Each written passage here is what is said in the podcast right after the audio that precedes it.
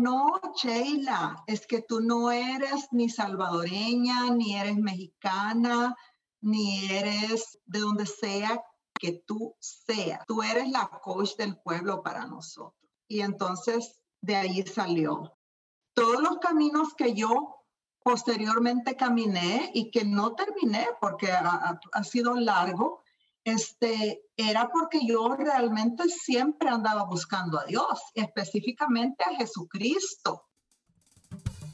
Estás escuchando la segunda temporada de Platicando en Católico, el show en el que de una forma muy casual y rompiendo moldes, platicamos con diferentes actores de carne y hueso de la iglesia de hoy para conocer sus testimonios y lo que están haciendo para avanzar el reino de Dios en la tierra. Bienvenidos.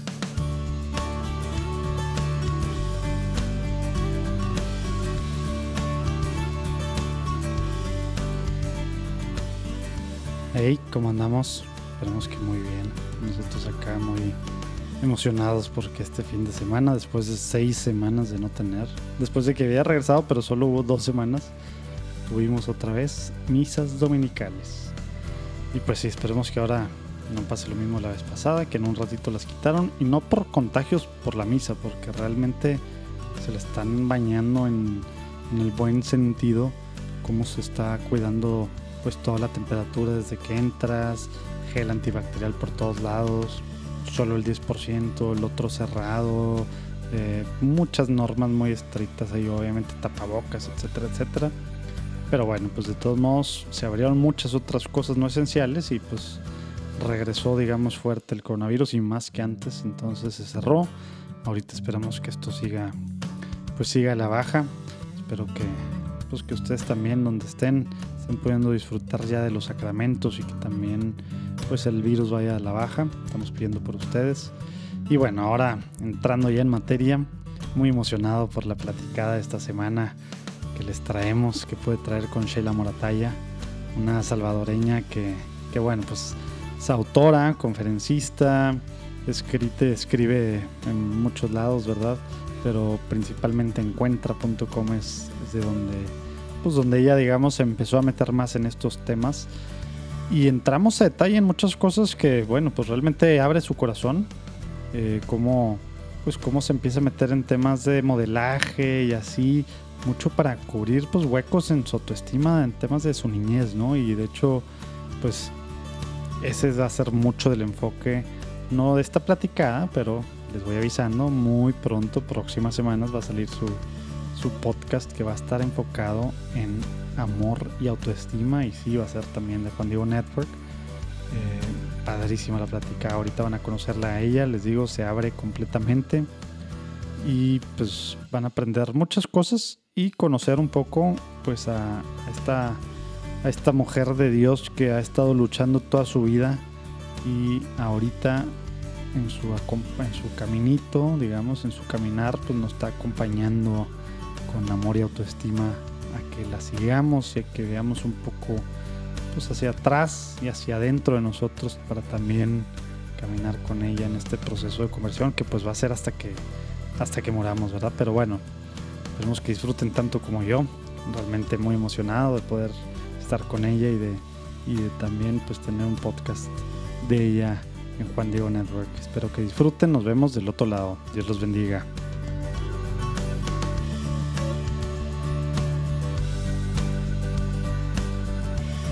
Sheila Morataya, un placer tenerte aquí en Platicando en Católico. Muchas gracias por acompañarnos. Ya tenía, tenía muchas ganas de platicar contigo desde hace un ratito y ahora también que, que pronto va a salir tu, tu, podcast, pues para conocerte un poquito más.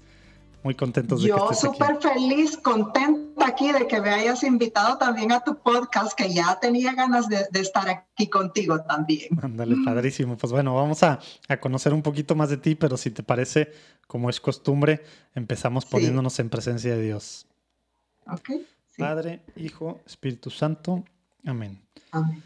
Señor Jesús, te quiero pedir que nos acompañes en esta platicada que vamos a tener, en esta platicada que que vamos a aprender de las cosas que has hecho en la vida de Sheila, de cómo la has ido guiando, llamando y lo que está haciendo desde su particular trinchera, desde su lugar en la iglesia, para que nos emocionemos también donde estemos nosotros, cada quien en su trinchera, que podamos seguir extendiendo tu reino aquí en la tierra, Señor. Te pedimos que te quedes con nosotros y también te quiero pedir que abras los oídos espirituales de, todos los que están escuchando, cuando quiera que estén escuchando este, este episodio, Señor, para que puedan emocionarse también y sentirse llamados a, responder a su llamado muy particular. Amén. Padre, Hijo, amén. Espíritu Santo, amén. Oye, ando con, ando con, agarré una, una, ¿cómo se dice? Una, una pastilla y entonces ahí voy a estar ahí de repente babeando mucho, pero bueno. Ya saben, ya saben, los que están escuchando ya saben que, que terminamos recién el simposio católico virtual, entonces mi garganta todavía no se recupera. Pero bueno. Qué fabuloso estuvo eso. muchas, muchas felicidades. Increíble lo que estás haciendo. Gloria a Dios por todo lo que pasó ahí. No, hombre, muchas gracias por acompañarnos. Y como siempre decimos, nosotros somos los preguntones. Esto es pues por gente como tú que participó. Nosotros no, no, tenemos el material, hacemos las preguntas. y nos gusta y la Buenas preguntas todas, siempre. Oye, bueno, Sheila, a ver, para quien no te conozca, vámonos un poquito a, a, saber quién es Sheila, de dónde eres, dónde naciste y platícanos un poquito cómo era tu familia, así para tener una idea de quién es Sheila ahorita, siempre es muy importante irnos a esos primeros años de Sheila. Platícanos un poquito de ti, por favor. Sí, hace muy poquito. Hace muy poquito. Este, yo soy salvadoreña. Estoy en los Estados Unidos ahora, pero yo nací en El Salvador dentro de una familia muy, muy humilde, una familia de, pues, de muy bajos recursos, porque mis papás eran de un pueblo muy pequeño de El Salvador que se llama Cojutepeque y este, eran como la primera generación dentro de familias de, parte de mi mamá, de, una abuela soltera campesina y de mi papá, hijo de un policía con, pues, con una señora que se quedó en casa porque no tenía mayores estudios. Entonces ellos eran la primera generación que aspiró a moverse a la capital. Y mi mamá llegó a ser maestra y mi papá contador público y posteriormente licenciado en mercadotecnia y, mercadotecnia y fue así como nos sacaron adelante a, a una generación mejorada. Órale, órale. Oye, ¿y cuántos, cuántos hermanos tienes o cuántos son en tu familia? Somos cinco hermanos en total y yo soy la mayor de los cinco hermanos. Ah, órale. Te toca la, carga de la responsabilidad, a mí también. Ay, no, tremendo, tremendo eso de que el Señor lo escoja a uno primogénito. es una responsabilidad que creo que nunca termina. Y, aparte bíblica, aparte de, todo de todos los estudios que hay ahora, ¿no? Que, que demuestran pues muchas, digamos, características de, los primogénitos y de cosas que uno va escogiendo en la vida y, y relación con los hermanos y con los papás. Pero bueno, me imagino me imagino que, a ti te ha tocado algo y platícanos un poquito de esos primeros años, digamos, de la vida de Sheila. Tú pues fuiste la mayor de cinco, pero dices tus papás pues estaban pues cambiando la historia familiar. ¿Dios tenía algo que ver en la vida o nada? ¿O cómo era esa parte, digamos, también de la religión? ¿Cómo estaba esa parte? Mira, fíjate que la mía fue una niñez y una adolescencia bien difícil yo podría decir extremadamente difícil, porque este, mi papá era muy violento y mi mamá era tremendamente seca. Eh, no, ellos no practicaban la religión.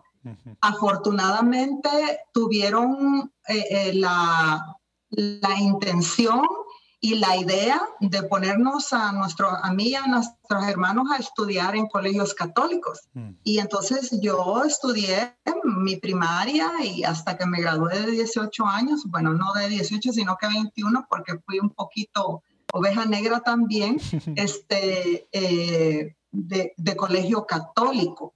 Así es que era muy difícil el, el, la cuestión de, de la devoción, del amor a nuestro Señor en mi hogar, porque yo recuerdo que mis papás se peleaban cada domingo, porque ella quería que él fuera a misa y él no quería ir. y muchas veces terminábamos no yendo a ningún lado. Entonces nosotros que crecimos con esta idea de la religión un poco confusa, ¿verdad? Que realmente solamente Dios en su gran misericordia, eh, nosotros, por lo menos en mi caso, me quedó muy, muy interiorizado el amor sobre todo a la Santísima Virgen, que luego lo perdí en los años en los que me perdí, pero eh, creo que ese amor... eso fue por la escuela. Y, no era raro porque, pues digo, un tema que, que de repente con, en familias así escucha uno es Digo, que es una cosa muy normal en Latinoamérica, ¿verdad? Que la mujer es la que quería y el esposo era el que no quería.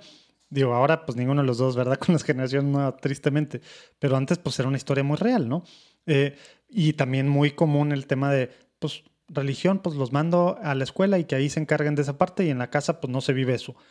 Pero precisamente por eso que tú dices, no era, ahora que platicas de la Virgen, como que me, me salió la, la duda, la, la pregunta de, Normalmente, pues bueno, es el tema de nuestra madre, María la Virgen, y tú teniendo, acabas de escribir a tu mamá como una mujer seca, ¿verdad? Sí. ¿Cómo, cómo, o sea, qué, qué, te transmitieron en la escuela o cómo tenías esta, pues cómo amabas, ¿verdad? A la Virgen María teniendo esta, este ejemplo humano cercano, pues muy diferente. Platícanos un poquito cómo, cómo funcionaba eso en, en tu mente o cómo pasó eso, ¿no?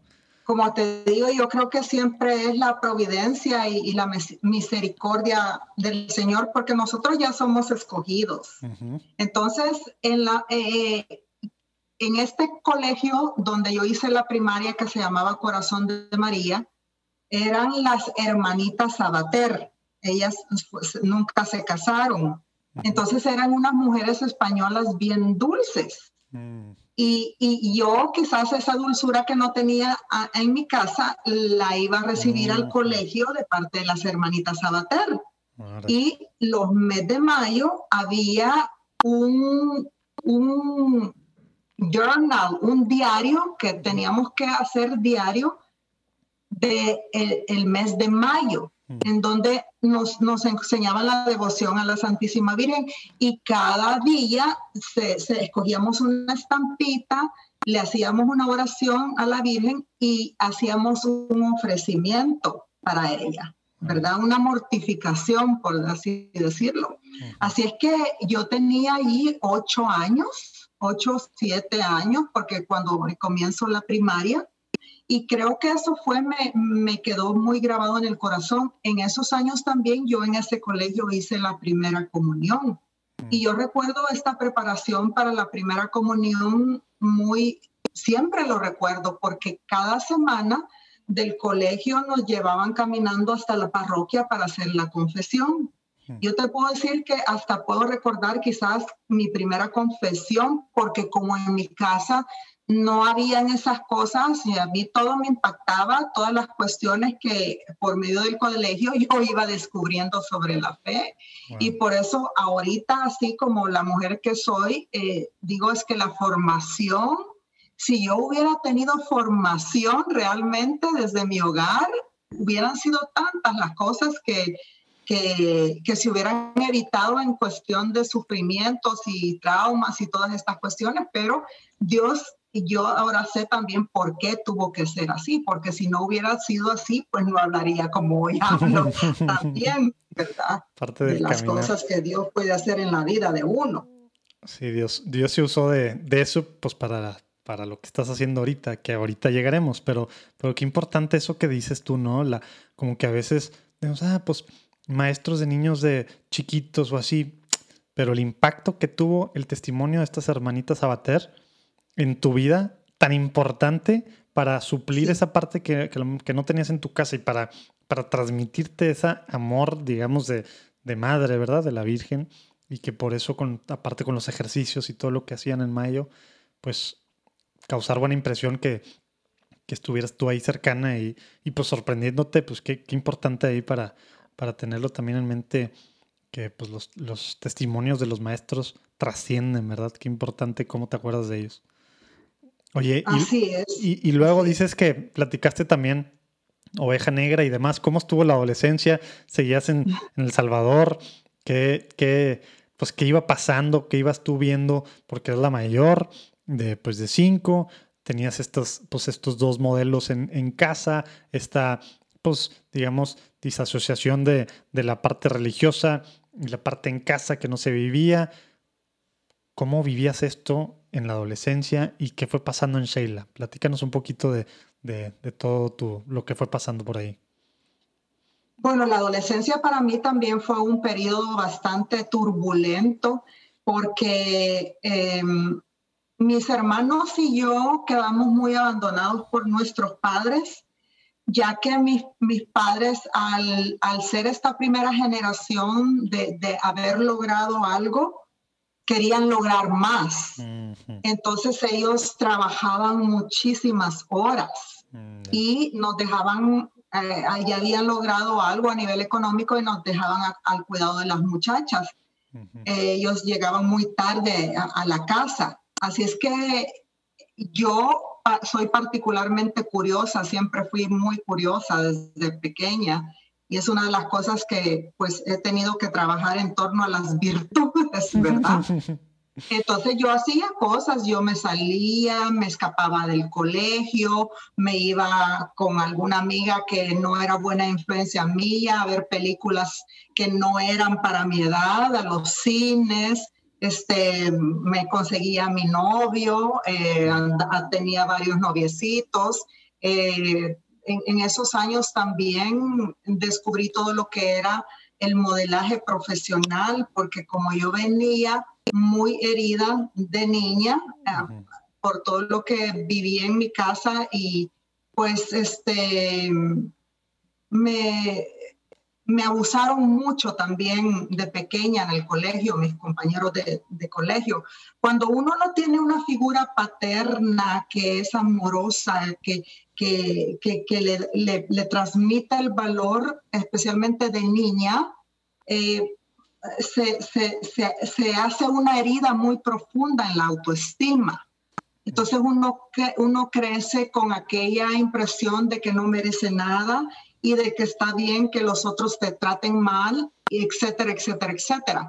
En mi caso, yo tenía problemas con el habla y la forma de caminar era, era muy extraña. Yo caminaba muy, muy, de forma muy lenta y hablaba también de forma muy lenta. Y inclusive muchas veces tartamudeaba un poco pero era toda esa inseguridad y esas heridas que yo traía de niña. Así es que en la adolescencia yo como que tomé una decisión que dije que ya no iba a ser tímida, ni nadie se iba a burlar de mí y que yo me iba, con, me iba a construir esta personalidad maravillosa y me iba a ser modelo para que haciéndome modelo yo iba a ser segura de mí misma, iba a ser bonita y entonces yo iba a estar en posición de ayudar a niñas que en mi caso habían pasado por lo mismo. Y así fue que yo empecé a meterme al campo del modelaje profesional, dejando mis estudios de bachillerato porque me rebelé completamente. Yo pensé que e, e, eso iba a ser todo en mi vida en ese tiempo estaba la guerra salvadoreña. Te iba a preguntar, te iba a preguntar de esa parte, digamos, social, política, ¿cómo, cómo, se vivía? Porque pues estabas en la mera capital, ¿verdad? esa es otra de las cosas que me marcaron mucho a mí, porque también en ese tiempo mis papás estaban decidiendo que nosotros saliéramos del Salvador porque había demasiada violencia y en realidad no sabíamos qué iba a pasar. Y por eso fue que también me salí yo de mi bachillerato entonces, al salirme de, bachillerato, como teníamos un plan, mi papá nos puso a mi hermana y a mí a estudiar cosmetología y nos graduamos de cosmetólogas y ya no nos fuimos. Entonces, yo perdí dos años eh, en, ese inter. Y en ese inter estabas modelando también. Y en ese inter estaba, yo no estaba modelando personalmente, sino que lo que yo hice fue ir a una escuela de, modelaje. Eh, me acuerdo que se llamaba, esta fundadora de una escuela que se llamaba Pigmalión, y yo me formé con esta señora. Entonces, al formarme con esta señora, yo lo que hice fue empezar, fue empezar a ofrecer clases de modelajes Ah. para niñas pequeñas. O sea, era, era tú coachar a niñas para que fueran modelos. Esa era la idea. Ah, ok, sí, ok, ok. Exactamente. Mientras estaba estudiando el bachillerato, que eso fue lo, lo que me salvó realmente. Y entonces me graduó a los 21 años de edad del bachillerato, mientras yo estaba, seguía dando estas clases para niñas y para adolescentes, pero en ese tiempo eh, ingreso también a la Universidad uh, del Salvador, donde eh, tenía yo, seguía teniendo mucho de, de, este tipo de inconformidad. Como te digo, eh, la niñez te marca muchísimo y te marca para bien o para mal. Entonces, es, estas heridas se van abriendo o se van notando a medida que uno va creciendo, especialmente si nunca te las tratas. Entonces, una de las cosas que yo no podía conciliar conmigo es que nunca me sentí lo suficientemente inteligente en esas edades. Yo pensaba que no iba a poder, todo, todo lo lograba con muchísimo esfuerzo, porque también yo tenía un papá que era muy inteligente y que esperaba muchísimo ah, de mí. Y, y, tenía una gran presión. Entonces, y eh, yo veía que mi papá se decepcionaba mucho de mí porque yo no llevaba las notas que él quería o porque no era la niña, o sea, no era como, como quizás él hubiera. Son esos errores inconscientes que cometemos muchos de los padres, eh, no porque no querramos a los hijos, sino que no sabemos cómo amar a los hijos, porque a su vez a nosotros no nos enseñaron a amar. Y esa es una de las cosas también muy fundamentales que yo toco en todos a nivel terapéutico con las personas, o sea, toda, todo lo que es el, eh, el campo de la niñez y, el, niño herido, ¿verdad? Así es que a los 25 años ya me había cambiado tres veces de carrera y no terminaba ninguna. Y fue, ahí fue como tocar fondo para mí. Y yo le dije a mi papá, tengo 25 años, ya no me casé, porque el novio con el que supuestamente iba a casarme ya no, ya no, ya no pasó nada. Y no pasó nada porque este, yo tuve un aborto a los 19 años. Mm. Entonces, ¿y por qué tuve un aborto a los 19 años? Tuve un aborto porque yo no tenía autoestima, porque le tenía miedo a mi papá, porque tenía un novio que realmente no me quería y porque tenía una mejor amiga que no era mejor amiga. amiga.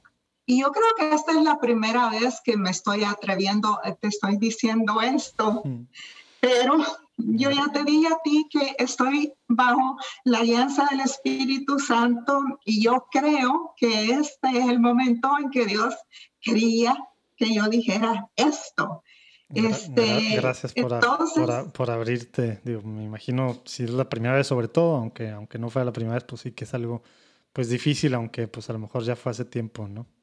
Gracias por platicar. Es que lo que pasa que eso es lo que pasa con todas estas gentes que creen que el aborto es cuestión del cuerpo de uno, que yo tengo derecho porque es mi cuerpo. Es que yo lo he escrito algunas veces en mis artículos, no hablando directamente de mi caso, porque yo lo he hecho de otras formas, que abortar es abortarme porque cuando yo tomo la vida en mis manos la vida que viene de Dios y que es única y repetible, yo cometo un homicidio conmigo misma, con mi autoestima, con mi valor propio, con mi dignidad de hija de Dios. Y si esa autoestima ya había sido herida en la infancia, imagínate.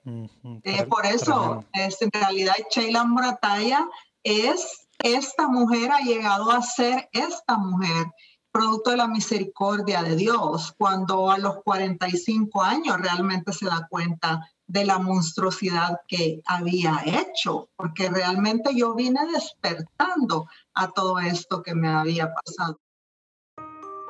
Ya sé, ya sé, interrumpiendo yo aquí, pero bueno, quería pedirles su oración. Estamos a menos de dos semanas del Demo Day del, de la final del OSV Innovation Challenge. Pidan por favor, estamos en últimos detalles importantes para Juan Diego Network. Pidan que, que podamos aprovecharlo al máximo este tiempo, que podamos seguir al Espíritu Santo su guía y pues que si es su voluntad pues ganemos, el, ganemos uno de los premios, ¿verdad? Pero sobre todo pues que aprovechemos el proceso. Dios los bendiga, regresamos a la plática con Sheila. Te iba a preguntar eso, digo, decías a los 25 años que le estabas diciendo a tu papá que ya no te casaste y luego empezaste a platicar pues del aborto a los 19 años.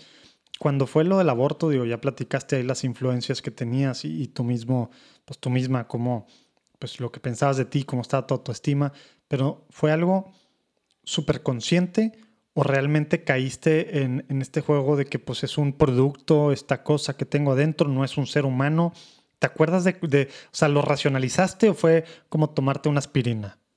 No, perfectamente. O sea, eh, yo eh, me llené de miedo absolutamente. Yo sabía que eso no estaba bien. Ah, o sea, sí había la conciencia. Sí, yo sabía que sí, sí, sí. Yo sabía que eso no estaba bien. Pero por eso es que te digo, el miedo a mi papá y a lo que iba a hacer mi papá conmigo. Luego eh, eh, mi novio que dijo que teníamos que hacer algo.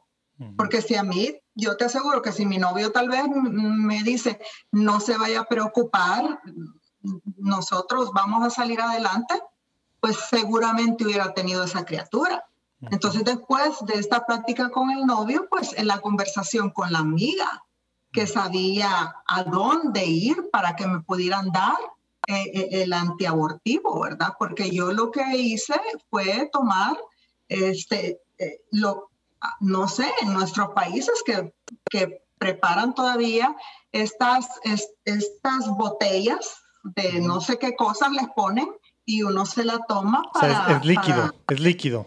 O sea, te hacen un menjurje ahí de quién sabe qué cosas que al final terminas, pues digamos, tal cual. Pues eh, pues, Entonces yo recuerdo perfectamente el momento en que lo hice, a dónde lo hice, en el lugar de mi casa donde estaba y el momento de que eso sucedió.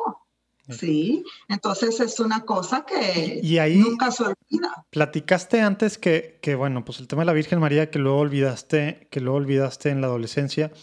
En esos momentos, ¿Algo te acuerdas de haberle dicho algo a Dios o Dios simplemente era un tema contigo mismo de sentimientos extraños y no había nada? No, en ese momento Dios no estaba para nada en mi vida. Ni para bien ni para mal. O sea, no, no te enojaste con él, ni le dijiste nada, ni pediste perdón, nada. No, no, a mí no me interesaba nada porque yo había sufrido mucho con mi papá, con mi mamá, este, con la guerra, con los abusos de niña. Entonces, prácticamente sí, creo que eh, como a los 14 años yo dije que no decidía prácticamente no creer en Dios. Fue consciente, no fue que poco a poco ya se te olvidó, no, consciente fue una decisión. Sí, sí, fue una decisión, yo no quiero creer en Dios.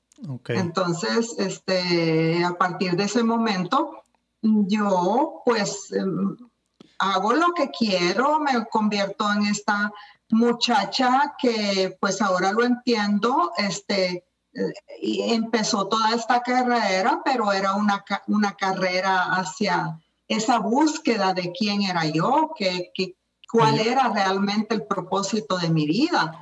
Eh, por qué este dolor desde niña y por qué el dolor continuaba y continuaba y continuaba. Y precisamente eso quería, quería, digo, antes de regresar a los 25 años, quería que como que hay gente que dice, pues es que no cree a Dios, no cree, no cree en Dios esta persona, pues aborta, pues total, no pasa nada porque ella no cree en Dios. Entonces, si realmente cree que, pues, que Dios no existe o no cree o que, que existe un Dios personal, etcétera, pues digamos que es más fácil el aborto, por así decirlo, y no hay consecuencias, que es lo que dicen muchos de los abortistas.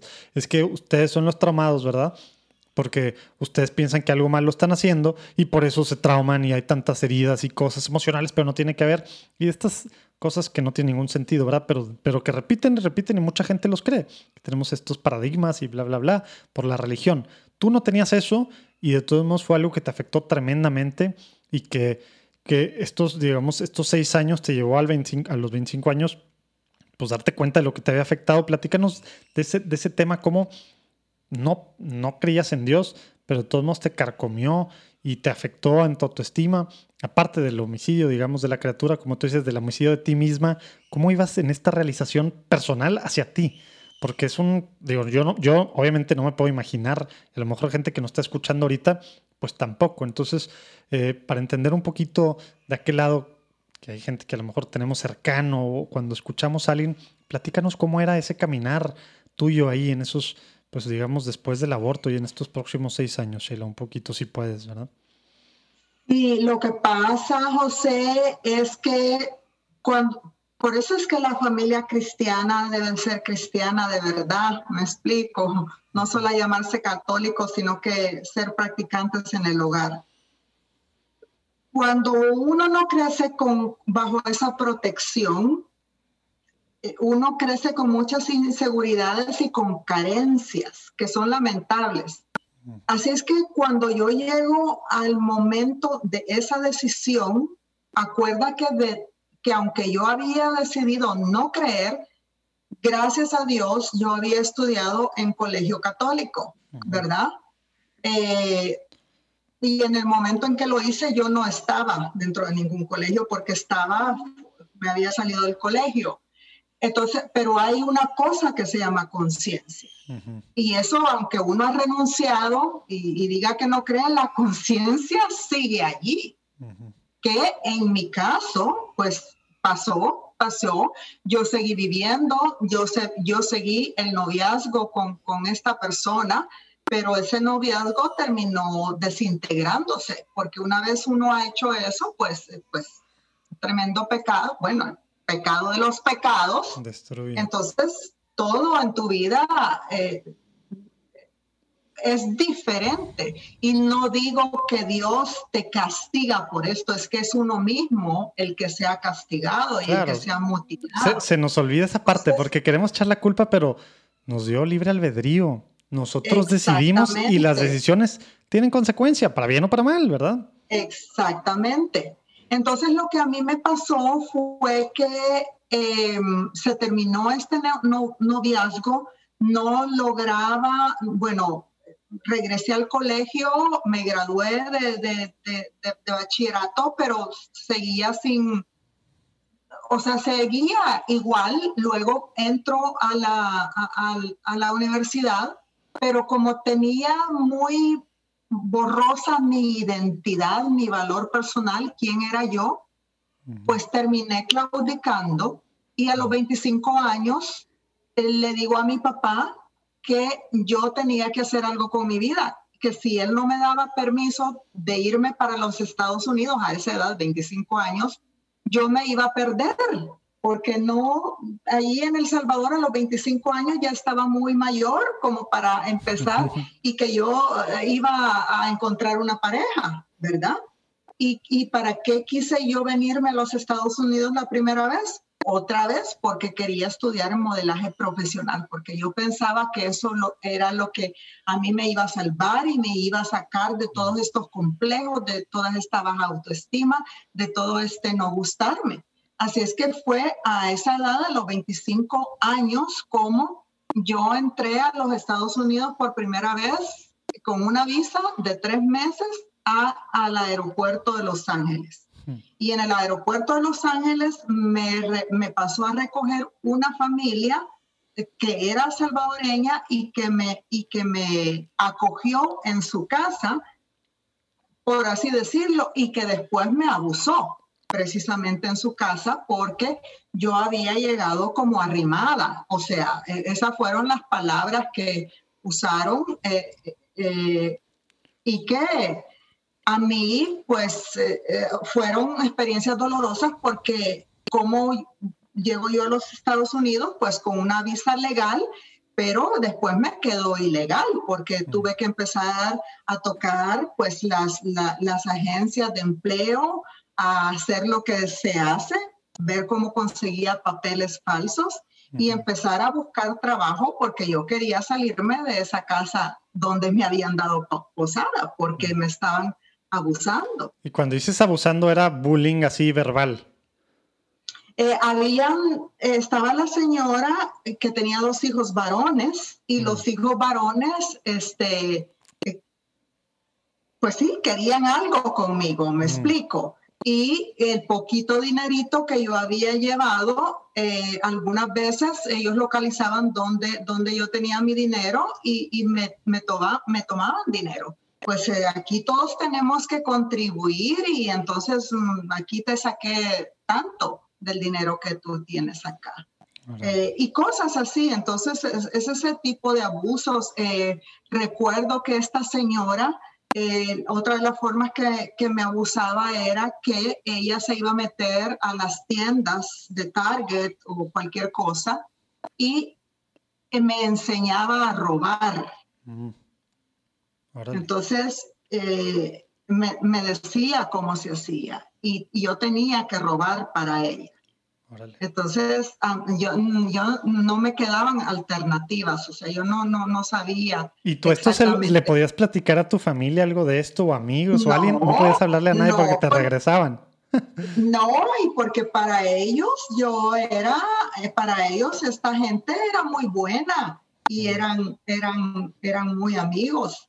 Entonces, eh, mi papá tenía un tío ahí en Los Ángeles y, y cuando llegó un momento en que yo ya me sentí muy desesperada, especialmente porque no hallaba un trabajo donde yo me pudiera quedar, le hablé a mi tío y mi tío pues felizmente eh, salió y, me, me, socorrió y entonces eh, me dio posada en su casa hasta que yo encontré trabajo en una casa como niñera, que es donde yo me quedé a vivir y, era entrada y salida los fines de semana, mm. ¿verdad? Pero en esa casa fue donde, pues son ángeles que manda Dios para mostrarte que, que a pesar de todo Dios está contigo, Dios te ama, Dios es un padre. Y ella me preguntó qué es lo que yo estaba haciendo en los Estados Unidos. Y ya le conté yo el sueño que tenía de estudiar en Barbizon School of Modeling ¿Y cómo vas a estudiar si no sabes inglés? Pues yo no sé, pero yo he venido a, eso. ¿Y quieres que te ayude? Claro, le, le dije yo, si me ayudas, este, por favor. Y así fue como ella habló a, a, una de las escuelas de Barbizon School of Modeling que estaba en una ciudad, en la ciudad de Sherman Oaks, y ya les explicó mi caso y le dijeron que si yo podía aprender todo observando que, que, que sí, que, que, podía yo llegar. Y ella misma me llevó a esa escuela, recuerdo que cuando me matriculé, y cada sábado, cada, cada viernes, eh, eh, o sea, después de, de trabajar, el sábado ellos me prestaban un carro y yo me iba el sábado para la escuela todo el día y también el domingo. Entonces yo estudié, yo estudié modelaje profesional los fines de semana y en la semana este, cuidaba a la niña. El dinero que yo ganaba de cuidar a la niña prácticamente era todo para la escuela y para ponerle gasolina. A veces yo andaba solo con un dólar en la bolsa para comer durante el fin de semana. Entonces fueron, son estas cosas la gente, yo creo que es la primera vez así en público totalmente que yo estoy hablando de estas cosas porque la gente ve, ay, Sheila Morataya o cuando me ha visto en Univisión o cuando, cuando me ven en los medios de comunicación seculares en Estados Unidos o las cosas que he hecho. Mucha gente se imagina que, que así es, o sea, pero en mi caso ha sido todo extremadamente difícil, pero extremadamente difícil, extremadamente doloroso, o sea, el proceso de purificación. Entonces, eh, ahora es que yo sé para qué fue todo eso. Me explico por qué Dios lo ha querido en estos momentos de mi vida. El amor de Dios es la realidad más importante más fuerte y más trascendental de toda la existencia. Pero muchas veces esta verdad se queda como un concepto lejano, filosófico o teológico que no se aterriza en nuestras vidas concretas. Por eso, en este podcast Spotlight de Lumen Media, queremos compartirte cómo el amor de Dios se manifiesta en la vida de personas de diferentes trasfondos, diferentes nacionalidades y diferentes géneros. Queremos darte a conocer la historia de vida de personas que han experimentado el amor de Dios. Escúchanos en tu plataforma de podcast favorita y síguenos en Lumen Media.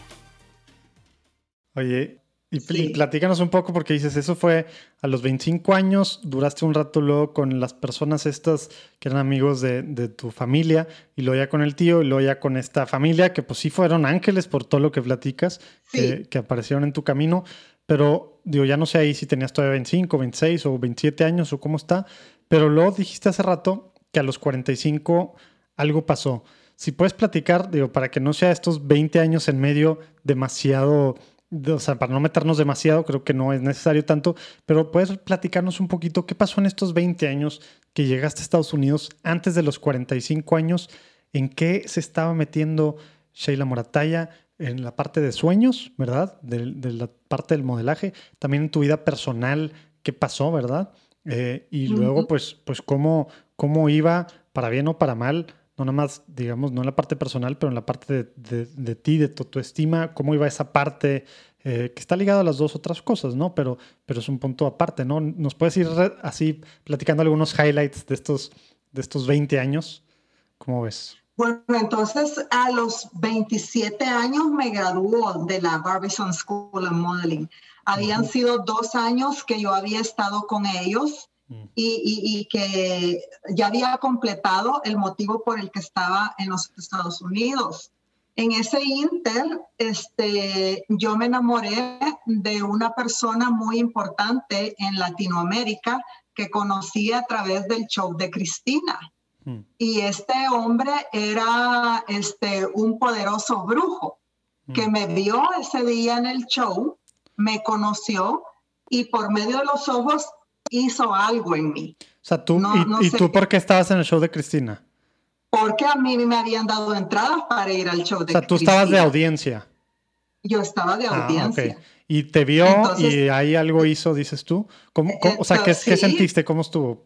Porque yo era muy, yo es, era muy atractiva, bueno, sigo siendo muy atractiva mm. porque esta belleza es única y repetible que el Señor me la ha dado y hoy desde la humilde autoestima lo reconozco, ¿verdad?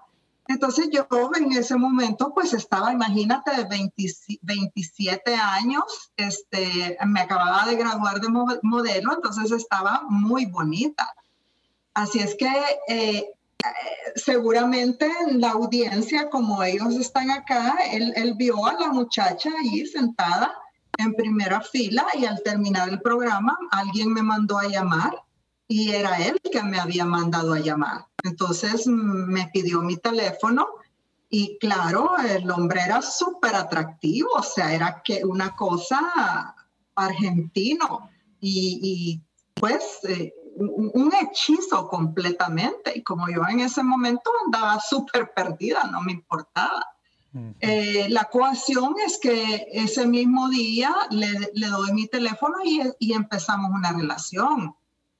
Pero algo pasó muy importante en mí, que eh, había una inquietud, o sea, mis depresiones se hicieron todavía más intensas. Entonces, otra vez yo llamo a mi mamá y le dije, es que estoy con esta persona y yo siento que si no me voy de aquí, eh, este, yo me voy a perder. Otra vez dije, me voy a perder, ¿verdad? Porque era, era, era realmente allí un, camino completamente satánico. No era una cuando Dices, cuando dijiste brujo y ahora que dices satánico, es algo literal. O sea, sí era, sí iba a hacer brujería, hechizos o lo que sea el show de Cristina. no era que tú decías me hechizó, no era algo metafórico. No, este mm. era un brujo muy reconocido que te tiraba las cartas y hacía de estas cosas. Pero había algo a ti que aunque no estaba cercana a Dios ni, ni, ni nada así, aunque como dices tú estabas perdida, de todos modos, si había esta conciencia que decía, si por aquí sigo, al abismo. Siento que sí, eh, siempre es la, la, misericordia de Dios, que Dios siempre estaba ahí presente, ¿verdad? Entonces, eh, eh, de alguna manera, recuerdo también que en esos momentos yo empecé a buscar y me encontré con la, la, la iglesia de la cientología. Muy de moda en Los Ángeles, ¿no? E, exactamente, y, y eran cosas rarísimas las que me, me pasaban a mí.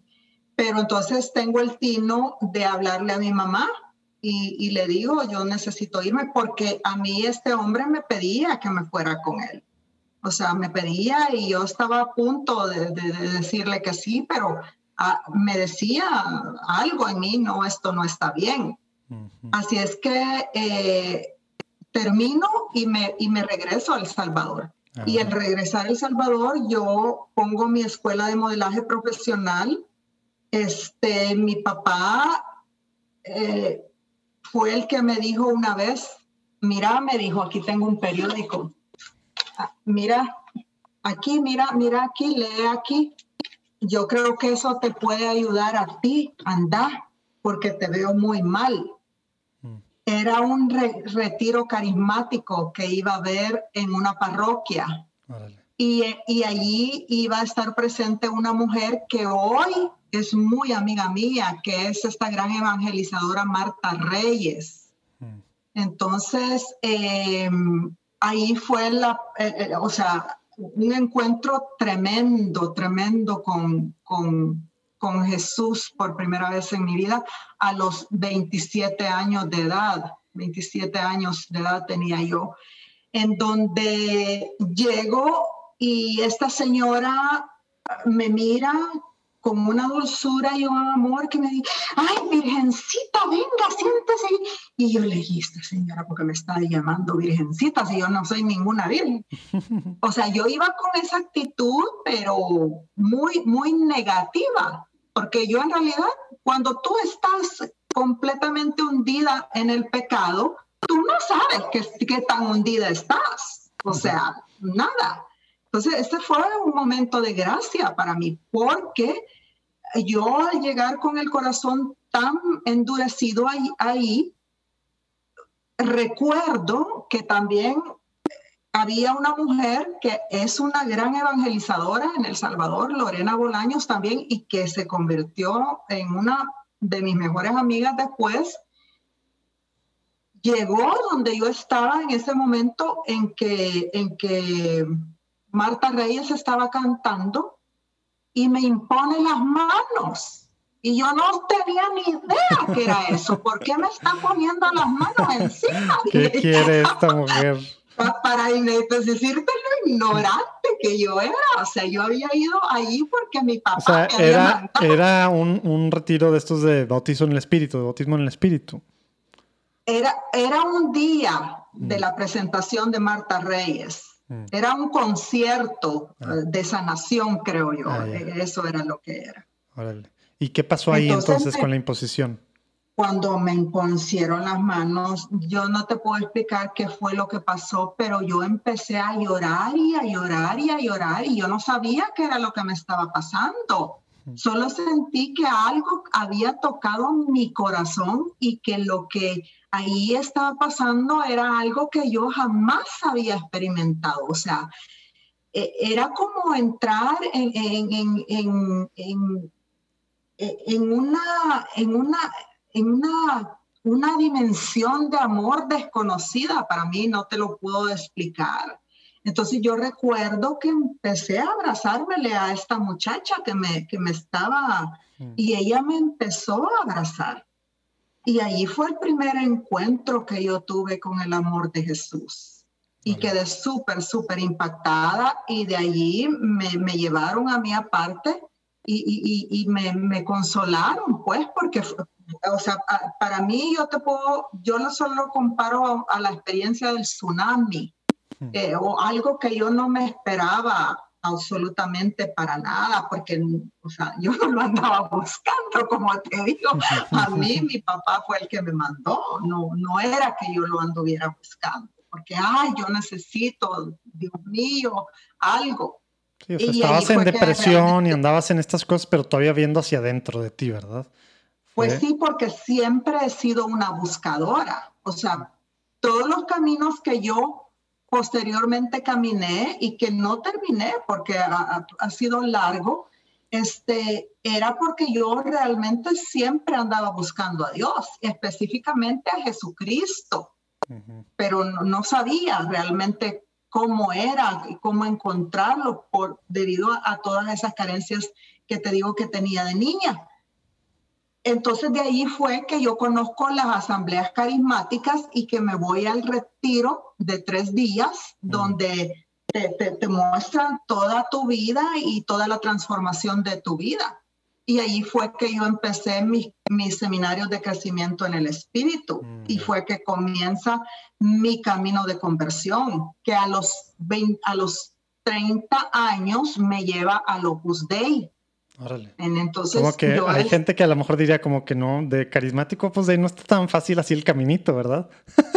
No, no, pero ahí me, ahí me quiso llevar Di- Dios.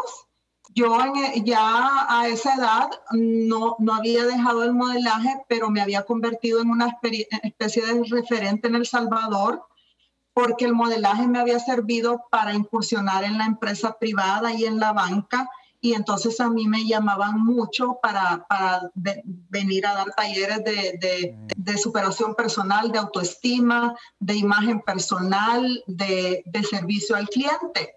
Y me llamaban mucho para hacer coordinaciones de desfiles de moda y de las reinas de los bancos. Mm. Y la televisión me empezó a llamar también. Entonces yo ya era un referente en El Salvador cuando andaba en un seminario de capacitación y allí encuentro, conozco a quien ahora es mi mejor amiga, que es un- era una supernumeraria del Opus Dei Mm, y que me invitó a unas clases de formación. mm, mm. Entonces, para mí eso fue algo, pero tremendamente impactante. Si yo me había impactado con todo lo que me había pasado con los carismáticos, llegar a una atmósfera como la del Opus Dei, este fue, ¿qué es esto? ¿Verdad? Porque de- de- del momento en que yo entro por primera vez a un centro, eh, y, y me acogen como me acogen, pero para llevarme a, a ese oratorio que jamás en la vida se me va a olvidar y, y hacer esa genuflexión que yo no sabía lo que era la genuflexión y que después me entran para decirme, mire, ahora va a ser oración, Señor mío y Dios mío, creo firmemente que estás aquí, que me ves, que me amas. Y cuando yo oigo eso, es que era como que yo iba, como te puedo decir, de tsunami tsunami. ¿Qué es esto? ¿Qué es esto? Y así fue, así fue. Entonces, a los, a los 30 años me piden mi vocación para ser agregada, celibato apostólico. Yo digo que sí, quería hacer un- quería una vocación de celibato apostólico y la directora que estaba en ese momento me dice que no, que no a mi vocación. Así es que cinco meses después yo conozco a mi esposo americano, Ah, que fue con el que me casé y me trajo por segunda vez a Estados Unidos y lo dejé absolutamente todo para venirme acá. O sea, ten- tenías allá tu, tu escuela de modelaje y estabas haciendo todas estas cosas con, con empresas y en la tele y todo. Aparece él y cuán- ¿en cuánto tiempo te fuiste a Estados Unidos? Eh, de, los siguientes ocho meses después de haberlo Mm. conocido, nueve meses. ¿Y él tenía Cuando algo? yo me vengo para los Estados Unidos por segunda vez, el Canal 6 de televisión me ofreció una propuesta para tener mi propio programa de televisión. Oye, Pues a todo, todo eso lo dejé porque este, eh, para mí fue muy fuerte que no hubiera sido yo, eh, mi vocación no se hubiera dado ujú, pero así trabaja Dios, esos son los misterios del Señor. Entonces decidí, eh, al conocer a, a Charles, bueno, entonces esto es lo que quiere Dios. Y porque yo también sí tenía vocación de esposa y tenía vocación de madre. Lo que pasa que como en ese momento de mi vida mi conversión había sido tan fuerte que yo lo único que quería era estar entregada Entregarte. al Señor. claro. Así. Sí, a veces eso pasa mucho, ¿no? Como que el, el- el celo, digamos, ah, todo, ah, y pues no, a lo mejor Dios te quiere por otra cosa, ¿verdad? Oye, y, y Charles tenía algo que ver con la iglesia, con, con Dios, así, o simplemente nada que ver, ¿cómo, cómo estaba esa parte? No, este es un hombre americano, el típico americano que es protestante, que, que Dios está por allá y el triunfo de todo es ellos mismos. Él después se... ¿Y eso no te hizo, no te hacía shock? ¿No te hacía shock en el momento eso? es que lo que pasa que él, para, para que yo me casara con él, ut- utilizó una estrategia muy inteligente que me dijo que él se iba a convertir al catolicismo. ya. Y efectivamente, vino acá, tomó las clases y se hizo católico. Pero como en ese momento mi inglés era bien poquito y el español de él era bien poquito, yo realmente no, no sabía cuánta verdad había en eso. Y es que era solo para casarse conmigo por la iglesia. Hasta hoy yo sigo rezando por la conversión de ese hombre que ahí va. y entonces ya vas a Estados Unidos y luego, ahora ya en otra faceta completamente, el modelaje sigue, no sigue, cómo empieza, cómo empieza Sheila ya en esta, digamos, ya legalmente, porque ya casada, pues ya estás legalmente allá, no como la última vez que te habías vuelto, pues ilegal, ¿verdad? Porque ya no tenías la visa, la visa los tres meses. Los caminos de Dios, los caminos de Dios tan maravillosos. Mira, yo pues llegué acá, eh, me entregué a mi papel de esposa y, de mamá. Eh, me entregué a mis estudios en la universidad para poder aprender bien el inglés y fueron siete años en los que yo estuve completamente aislada de todo lo que hacía, de, de prácticamente del mundo por tratar de hacer una nueva vida en Chicago pero también fue otro momento de una de las crisis existenciales más fuertes de mi vida también, mm. Porque yo pensé que me había equivocado mm. al haberme casado, pensé que me había equivocado. Felizmente yo eh, en, en, esta luna de miel quedo embarazada y tengo a, a mi única hija, que mm. fue mi única hija. Así es que en esa crisis existencial también afortunadamente yo todavía tenía formación de, la obra en Chicago, iba a un centro ah.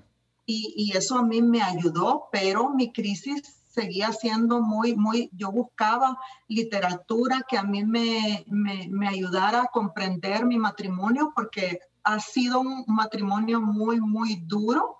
Entonces yo quería comprender, no podía, no podía divorciarme porque iba a perder a mi hija, este, no sabía qué hacer, muchas cosas me pasaron.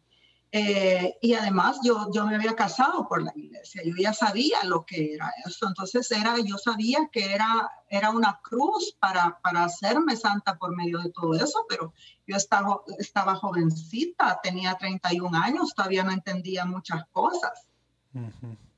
Encontré un portal que se llamaba encuentra.com.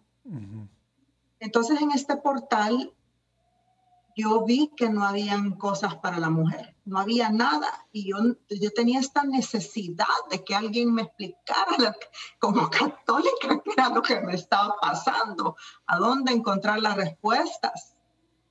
Y decidí enviar un correo a ahí.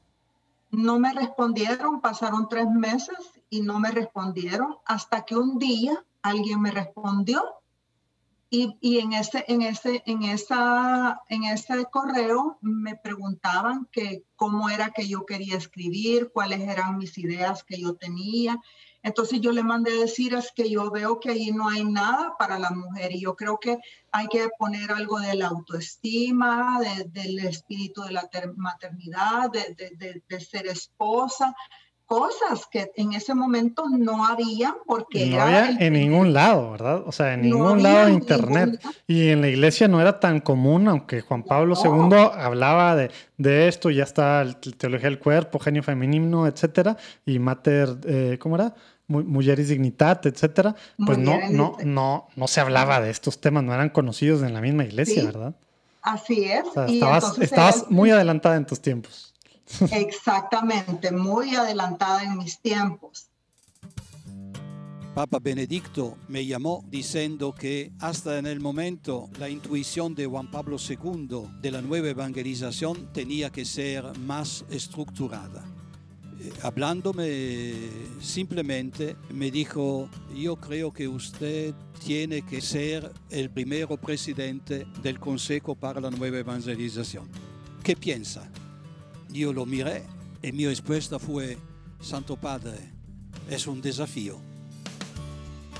Esta es solo una partecita de la platicada que pude tener con Monseñor Fisichella, que es el presidente del dicasterio de la Nueva Evangelización un arzobispo muy cercano, para empezar al Papa Juan Pablo II, luego a Benedicto y ahorita muy cercano con, con el Papa Francisco, que trae todo el tema de la nueva evangelización, que a veces no terminamos de entender qué es esto, ¿verdad? Aunque llevamos décadas escuchándolo. Bueno, aquí abajo si le dan, ahí pueden ver el link directo para que puedan escuchar esta padrísima plática con él sobre lo que está haciendo Dios en su iglesia en este tema, el Papa, etcétera. Padrísimo, muy, muy padre. Esperemos que la disfruten tanto como la disfrutamos nosotros. Claro, espérense a que se acabe esta platicada. Dios los bendiga. Y entonces mm, me mandaron a, a preguntar que, que, si yo tenía algún qué tipo de formación, que cómo lo iba a hacer, que si yo era escritora. No, le dije, yo no soy escritora. Yo tengo estas ideas y simplemente tengo la necesidad de plasmarlas y por eso es que estoy este, escribiendo. Así es que me preguntaron que qué tipo de formación tenía yo. Y le dije, yo creo que usted tiene que saber que yo soy cooperadora para el Opus Dei. Mm. Y eso fue todo porque el padre Pablo Arce era el fundador, que es sacerdote para el Opus Dei. Y, quien, quien, quiera saber su historia y de todo esto, le vamos a poner ahí abajo el episodio que, que platicamos con él, que salió en julio, en algún momento de julio, ya no me acuerdo, pero ahí abajo lo vamos a poner para que sepan la historia del, del, padre Pablo Arce, fundador de Encuentra.com. Entonces, ¿cómo fue que yo escribí todo eso y por qué están todos esos artículos? Porque son el resultado de mi búsqueda. O sea, era como un diario tuyo, tú buscar hacia adentro y con Dios y escribías eso, sin saber, sin haber escrito nada antes, sin todavía tener ninguna formación en, esa, en ese tema de desarrollo personal ni espiritual, más que pues, lo que recibías. Wow. Nada, nada, nada, nada. Ahí, ahí tú puedes ver que todo es gracia. Ah, lo único que sí es que eh, me mandaban a leer mucho, me mandaban a leer, o sea, eh, prácticamente camino, este camino es Cristo que pasa, amigos de Dios. Eh, mi editor me ponía a leer las homilías y yo tenía que sacar contenidos de esas homilías, de esos escritos de San José María Escriba de Balaguer. Después me ponían a leer biografías de los santos, a Santa Teresita de Jesús, Santa Teresa de Jesús, todas esas biografías que vas a ver ahí, pues yo me leía todo eso este, y todo, todo lo que yo escribí, pero primero yo tenía que estudiar porque soy autodidacta en ese sentido para luego poder escribir. Y, y, y así fue como se empezaron a difundir. Y se difundieron y la gente me escribía contándome sus problemas y, y en el momento menos pensado, pues esto me estaba pasando a mí. Y eso fue lo que me llevó a esta necesidad de prepararme realmente porque vi que Dios me estaba llamando para otra misión. Oye, y no sé si ahí es donde pasa eso precisamente por tantos correos y tanta gente que te empezó a buscar. Ahí es donde Sheila se convierte en la coach del pueblo o todavía no. No, ahí es donde Sheila se vuelve a perder. Ah, ok. Ahí es donde Sheila se vuelve a perder porque eh, mi matrimonio era tan duro que yo quería comprender más, pero a, nivel emocional yo me había agotado mucho. Entonces, eh, apliqué para una maestría en la Universidad de Navarra, en España, mm. y me aceptaron gracias a todos esos artículos que yo escribí para encuentra.com, me mm. aceptaron en la maestría. Y allí yo comprendí el significado profundo del matrimonio pero también otras cosas sobre el matrimonio. O sea, pero te fuiste, ¿te fuiste allá sola o cómo? No, e, e, era una maestría que se hacía en línea, pero ah. con cada año tenías que ir presencial ahí. Ah, ok, ok. Pero entonces eh, yo me graduó de la maestría, ya regreso aquí a Austin y empecé a dar muchos... O sea, de Chicago a Austin, entonces. Sí, de Chicago, empecé a dar muchos talleres dentro de las iglesias, pero también tengo una gran, una, una, crisis de fe otra vez. Y ahí yo dejo de escribir para Encuentra durante muchos, muchos años. Prácticamente yo dejé de escribir para Encuentra, pero los, los artículos se, se, siguieron difundiendo. ¿Y te escribía todavía gente y qué hacías tú con lo que te escribían? No, ya yo ya no, ya no querías, ah, no, querías saber nada de, de, Dios, de encuentro. No, no, no, por, por, otra vez por, por la, es que eh, Dios tiene muchas formas de trabajar el alma de una persona. Y yo por eso es que después creé esto de yo soy único y repetible porque he comprendido que la gracia, eh, eh, la gracia es algo que es la gracia que el Señor la da en los momentos en que Él quiere que los tiempos de Dios no son los tiempos míos y que cada, cada vida va a ser irrepetible para lo que, lo que uno viene a hacer acá.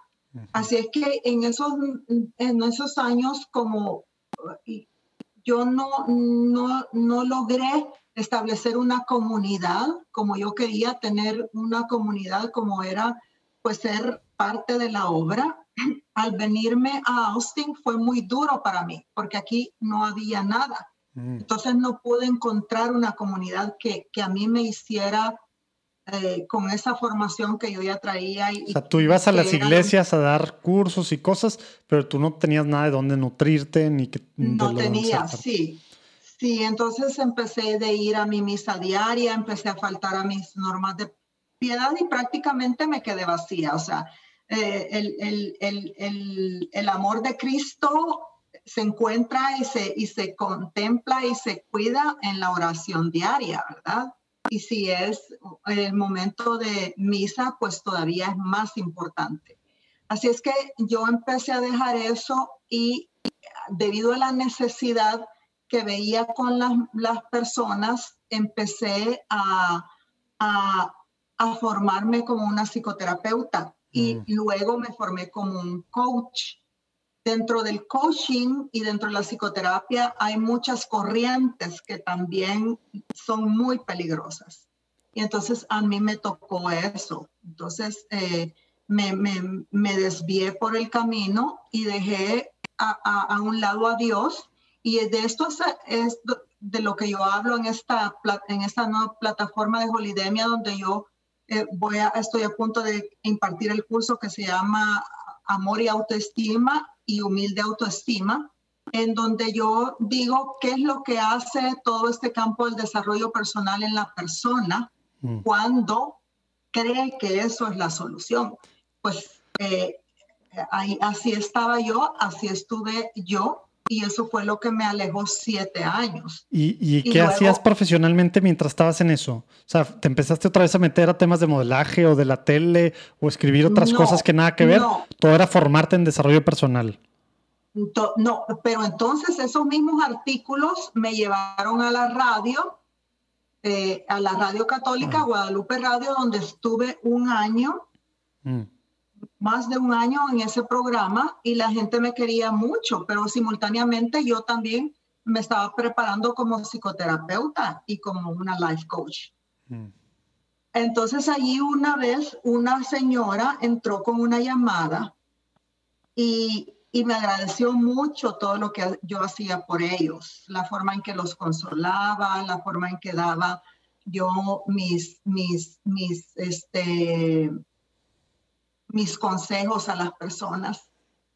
Y entonces alguien me dijo esa señora, hablando de, la nacionalidad de cada uno, y me dijo, no, Sheila, es que tú no eres ni salvadoreña, ni eres mexicana, ni eres este, de donde, donde que, de, de donde sea que tú seas tú eres la coach del pueblo para nosotros. Mm, y entonces de ahí salió, de, una persona radio escucha en la radio y a mí me impactó mucho que esa señora me dijera eso. Y en ese tiempo yo también estaba trabajando ya a nivel de, de media secular en Miami y la publicista que yo tenía escuchó esto y me dijo, yo creo que con ese nombre tú te tienes que manejar porque no lo hemos buscado nosotros, sino que te lo está dando la gente. Oye, pero para, entender un poquito cómo, o sea, dices, estabas alejada, dejaste pues de hacer muchas de las cosas que hacías tú, eh, pero ¿cómo, ¿cómo se da, o sea, qué es ese dentro del caminito por el desarrollo personal y todo el tema de psicoterapeuta y coach, ¿cómo, cómo vuelves a regresar a, digamos, a cosas que tienen que ver con Dios y se da lo de Guadalupe Radio? ¿Hay algo ahí o fue una cosa así medio extraña que te fue llevando así de la nada? Sí, no, no. E, era como que yo tenía un, pie con el desarrollo personal y un pie con el Señor y nadie puede servir a Dios, a, dos señores a la vez, correcto. Eh, lo que pasó fue que yo salí de Guadalupe Radio de una forma inesperada y simultáneamente mi esposo tiene un ataque al corazón este, así fulminante. Eh, ese ataque y ese episodio yo lo relato en, el libro eh, El espejo amate tal como eres, en donde nosotros íbamos en la carretera, mi esposo venía manejando, yo venía atrás y el hijo de él, que él tuvo un matrimonio anterior, venía a la par de él. Entonces él se desvaneció, se desvaneció manejando y el carro empezó a patinar.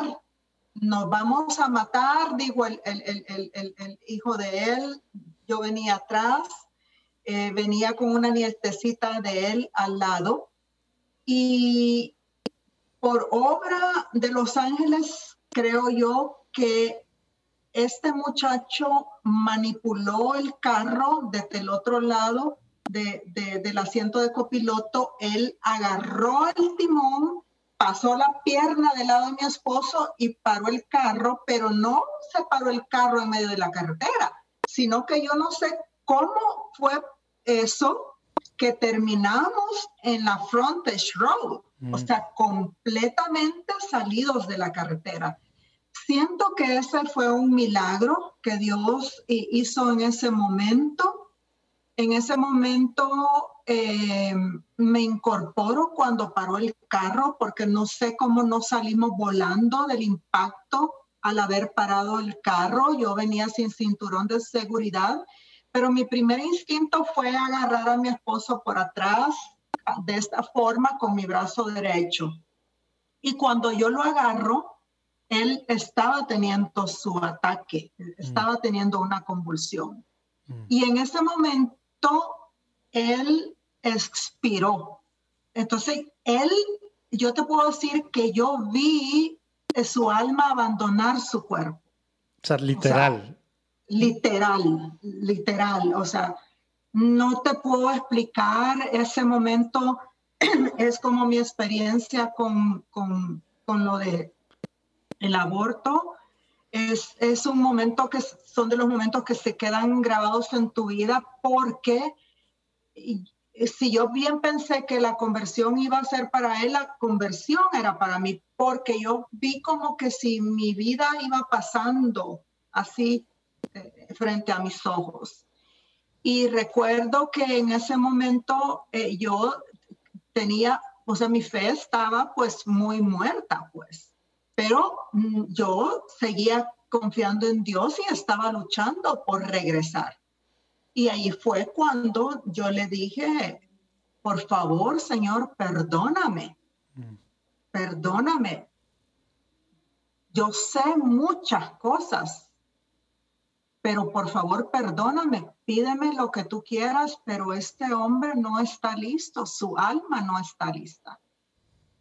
Es todo lo que yo le pude, o sea, decir al Señor, ¿verdad? y, y, él eh, yació ahí muerto 20 minutos y llegaron los paramédicos, eh, lo sacaron como un trapo del, del carro y con los... los eh, el shock, no sé cómo se llama eso. Los de shock lo, lo, lo, lograron reavivar, lo revivieron. Este, estuvo en operación durante ocho horas y pasó siete días en, coma. Y a mí me habían dicho que él iba a tener daños cerebrales muy serios o algo, algo le iba a pasar. Eh, él se recuperó. Hasta hoy el hombre es un hombre sano. O sea, dentro de todo lo que se puede. Eh, pero la conversión fue para mí, definitivamente.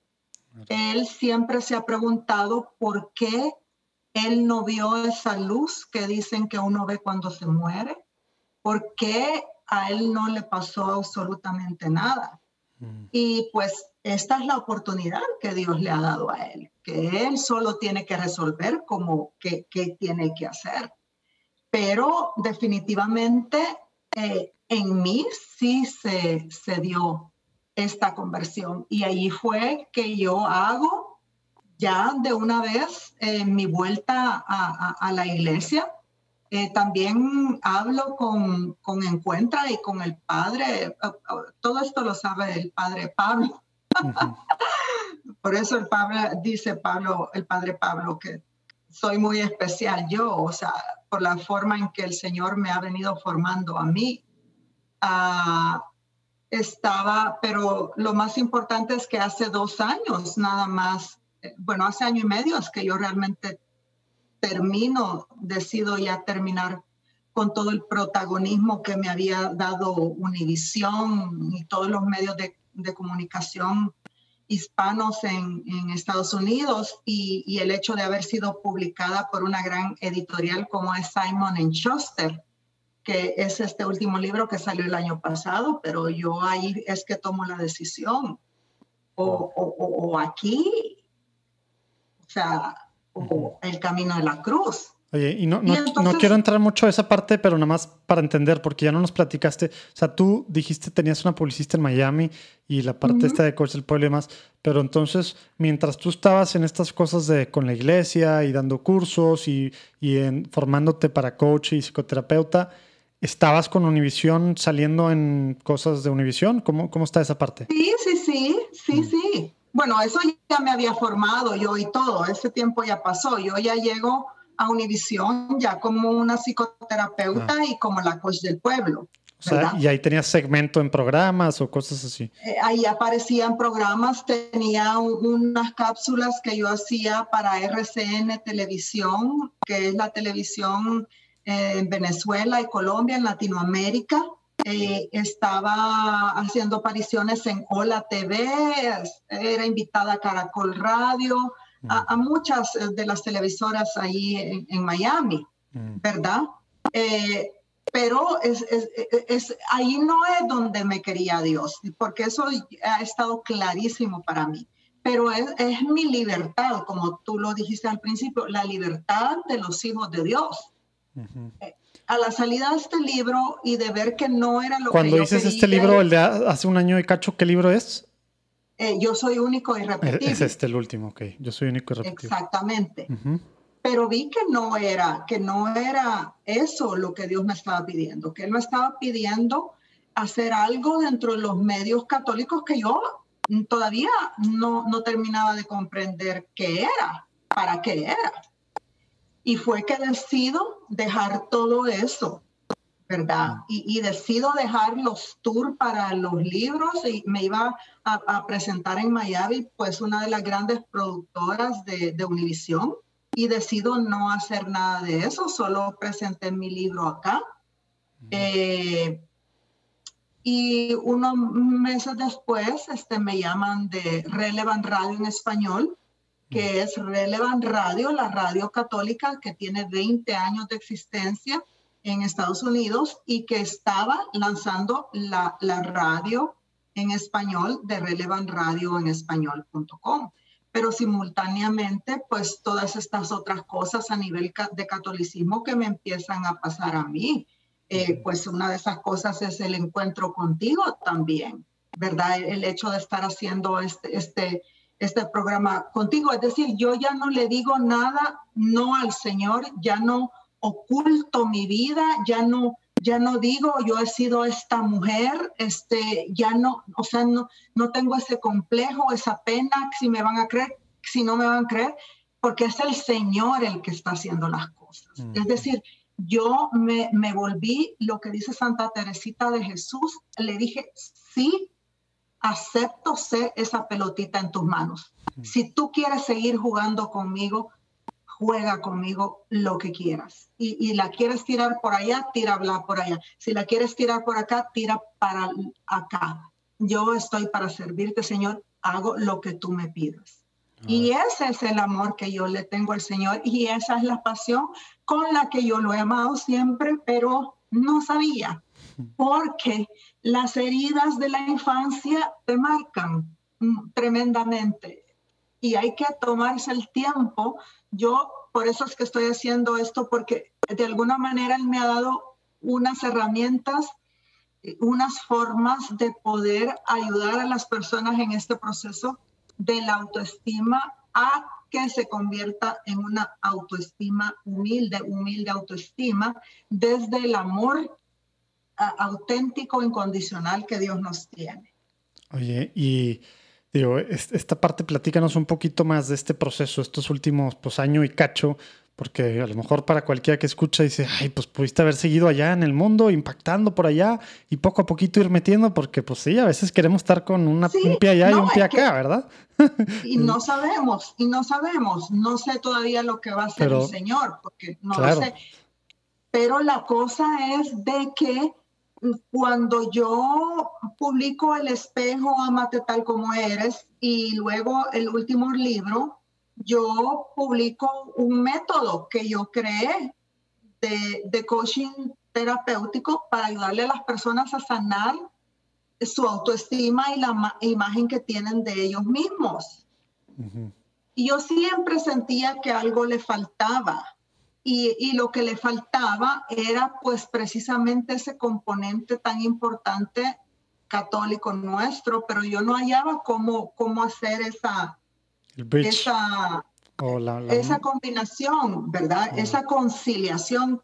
Cuando yo me conozco con el padre Michel Esparza, que es un sacerdote Opus Dei que escribió este libro que se llama Amor y Autoestima, que precisamente aquí lo tengo, hmm. y que va en su séptima publicación y que se ha traducido a siete idiomas.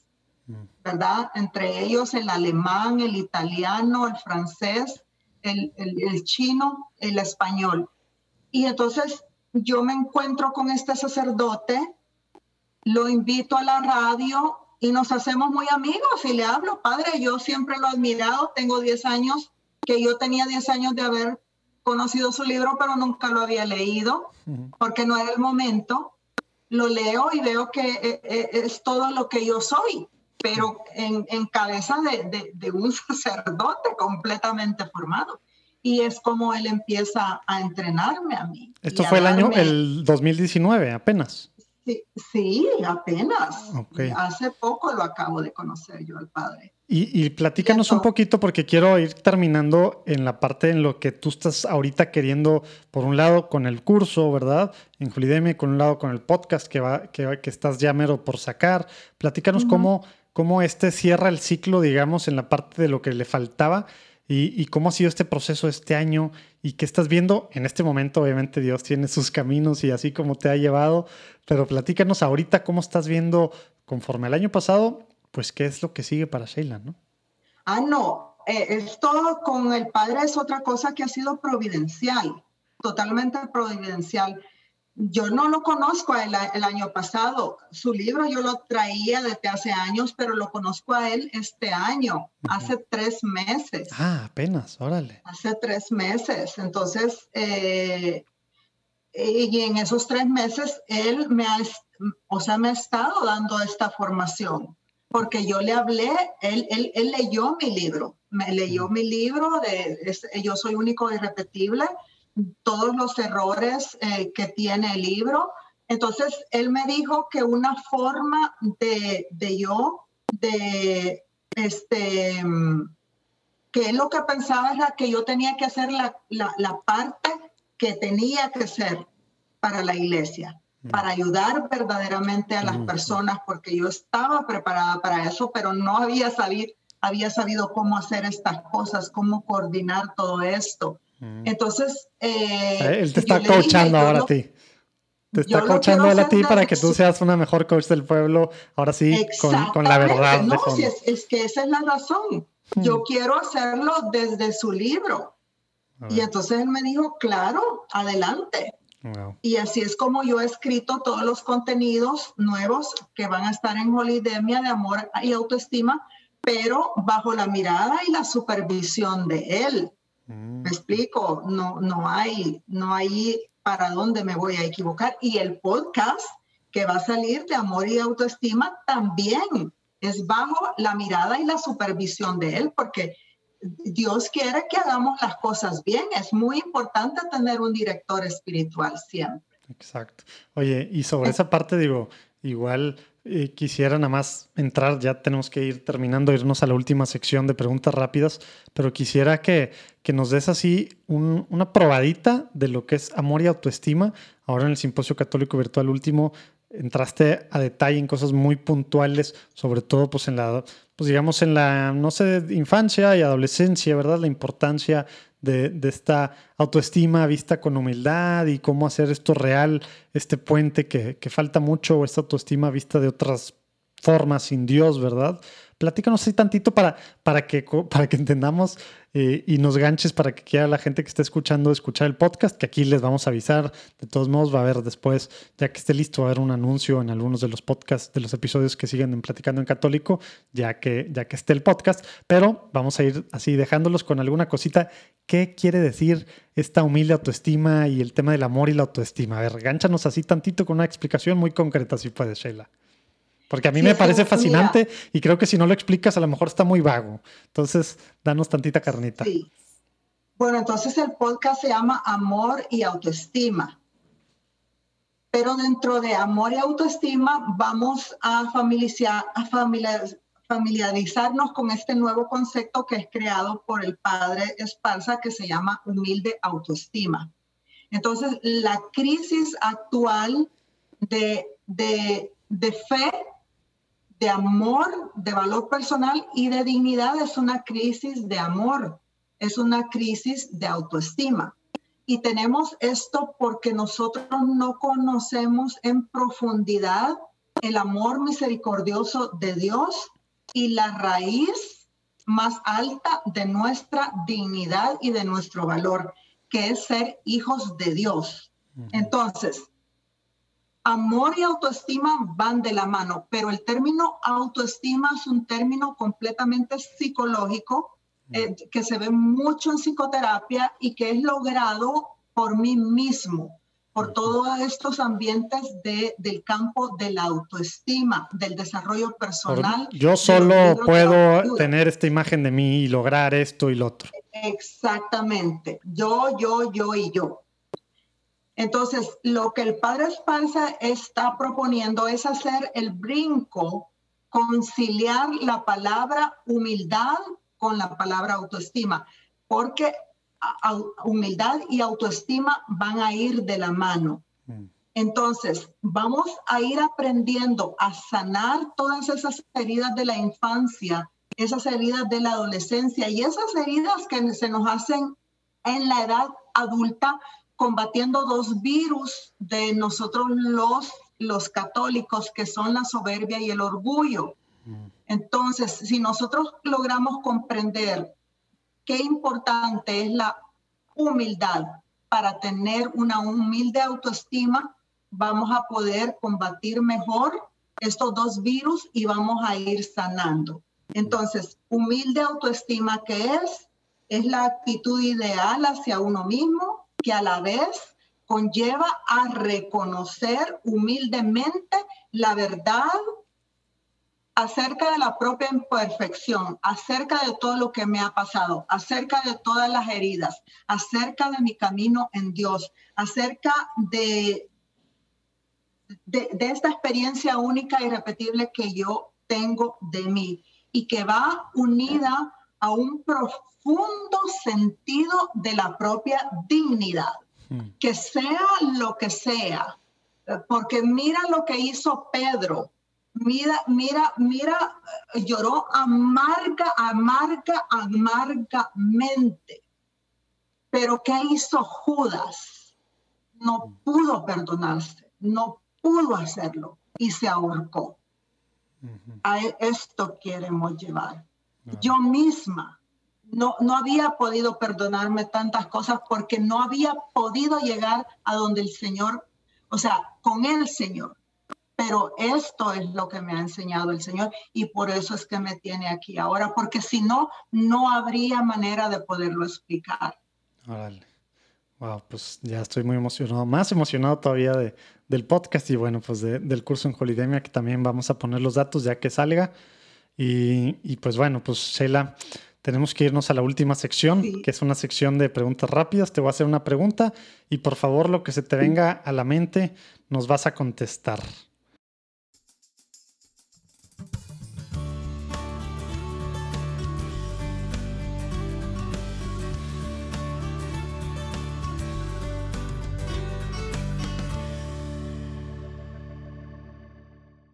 ¿Te acuerdas la primera vez que tuviste una experiencia espiritual? ¿Cuántos años tenías y qué fue concretamente?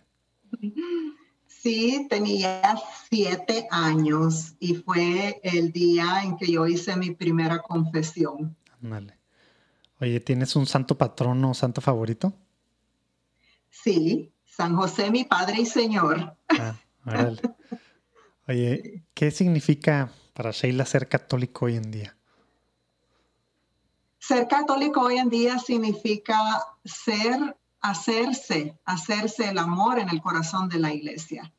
Es algo que yo aprendí de Santa Teresita de Jesús. Muy bien. Oye, ¿alguna oración que te guste orar, rezar seguido que nos puedas compartir?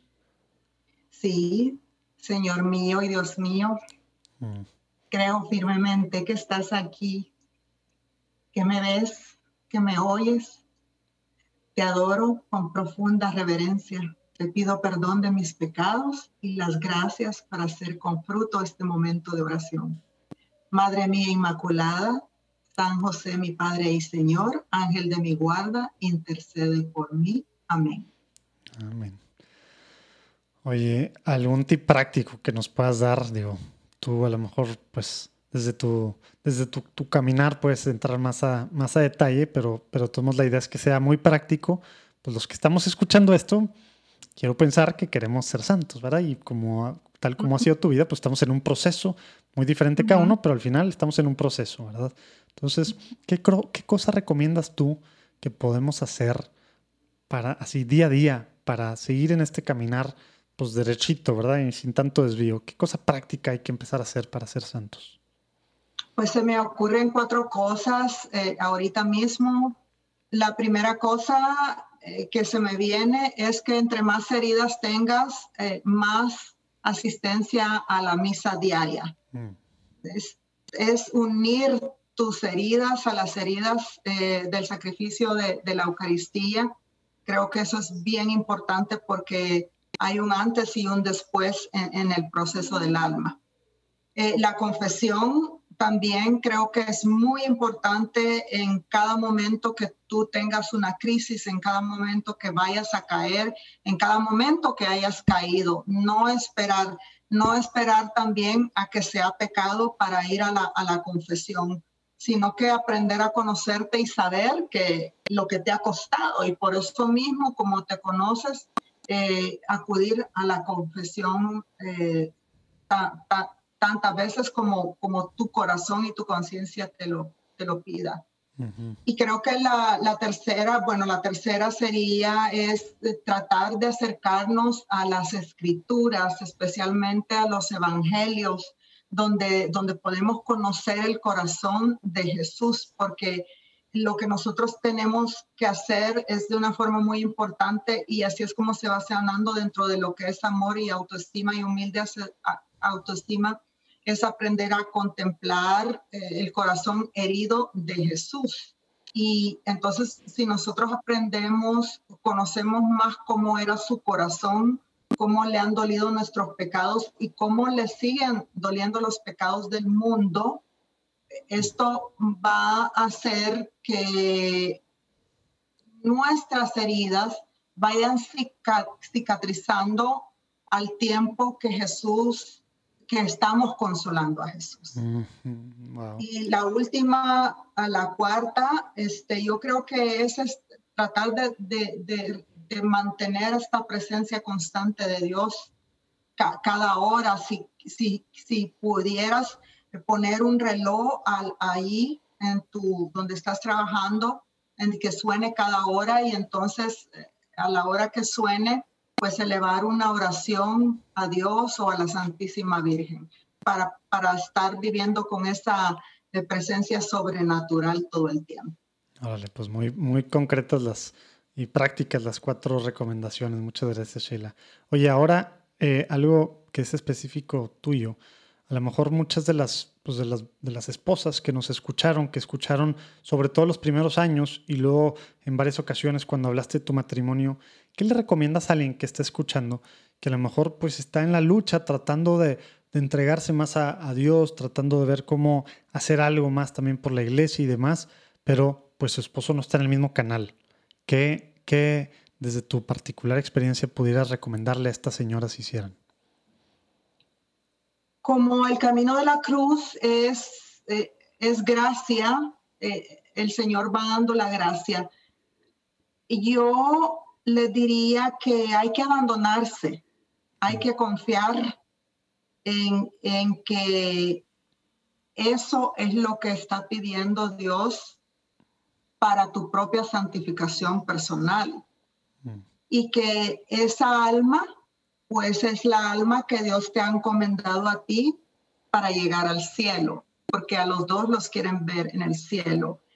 Hay que tener muy presente como esposa que la llamada es para mí, que si no ves que él se convierta y no se convierta y no se convierta, no tienes que defraudarte, ni mm. ponerte triste, ni preguntarle al Señor por qué, porque el Señor está haciendo su obra. Y yo no sé, yo confío que el Señor va a hacer su obra en mi esposo, tal vez mañana, tal vez hoy, tal vez en el último segundo de su vida. Mm. Lo que yo sé es que el haber dicho que sí, sí me dio esa, esa alegría, que solo puede ser una alegría sobrenatural y que eh, me considero elegida para este, esta forma de llevar la cruz. Mm. Uno puede ser inmensamente feliz teniendo un sufrimiento permanente. Llámesele a una enfermedad repentina que llegue, un cáncer fulminante, este, un matrimonio que tal vez no tiene sentido. Eh, pero que si tú lo llevas al, campo sobrenatural, al, a la cruz, a, eso que es llevar la cruz, el Señor es el mismo que te va a fortalecer y te va a dar la gracia para que tú continúes adelante mientras eh, y, seas feliz, te sientas eh, como llena. No es fácil porque la cruz nunca va a ser fácil, pero nuestras cruces no son ni por cerca, nada en nada se parecen a todo lo que sufrió la humanidad santísima de nuestro Señor en su cuerpo, en su corazón y en su alma, absolutamente nada, absolutamente nada.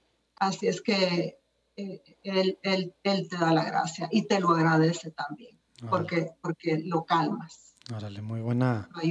Muy buena pues forma de verlo y también recomendación, no perder la esperanza, ¿verdad? Porque a veces si no está en ti, esposa, no está en ti, esposo, digo, si es al revés el caso, está en Dios, tú lo que puedes hacer es, como Santa Mónica, ¿verdad? Orar. bueno, ahí está el ejemplo de Santa Mónica, Santa Juana de Chantal, ¿verdad? Y hay mucha, yo te aseguro que hay mucha gente, mujer católica eh, haciéndose santa dentro de, su, su, matrimonio porque ha visto claro que eh, ahí es donde Dios le está pidiendo. Así es. Oye, siguiendo Sheila, ¿nos puedes recomendar un libro que crees tú que, bueno, Creo que está muy obvia la respuesta, pero un libro que nos puedes recomendar a los que estamos escuchando ahorita, ¿cuál sería? Uno, si tuvieras que decir, porque los tuyos ya los vamos a poner ahí abajo, ya están, ya estamos asumiendo que hay que leerlos, sobre todo el del espejo. Yo creo que hay un libro muy importante que pudieran leer todos, que es, La libertad interior. Ándale, Jacques Philippe. Jacques Philippe, sí. Sí, lo ha recomendado varias gente. Se me hace un libro padrísimo, súper cortito y súper sencillo lo que dicen, sobre todo el tema del abandono, ¿verdad? La paz interior y, y sobre todo el ser libre, ¿verdad? Eh, sí. Como que lo que dicen muchos místicos lo hace de una forma bien fácil, ¿verdad? Ahí, ahí ves el regalo que, Dios le va dando. Increíble, sí. Órale. Y aparte, bueno, vamos a poner también el, link del, libro del Padre Esparza, Amor y Autoestima. Oye, Sheila, ¿alguna cosa por la que quisieras que eh, intercediéramos nosotros en Platicando en Católico y bueno, los que están escuchando? Bueno, pues interceder a nivel de personal, personal o como personal o lo que tú quieras. Algunos lo toman muy personal y algo personal dicen, o algunos lo toman como que pues tengo yo este pendiente con la iglesia, con la humanidad, como tú quieras.